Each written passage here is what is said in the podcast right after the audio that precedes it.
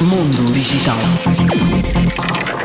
De acordo com o 9 to 5 Google, o Google Lens recebeu uma atualização que vai simplificar a interface da app, estando os recursos organizados em três opções de filtros: tradução, pesquisa e dever de casa. O objetivo da mudança é permitir que encontre mais facilmente o que está à procura.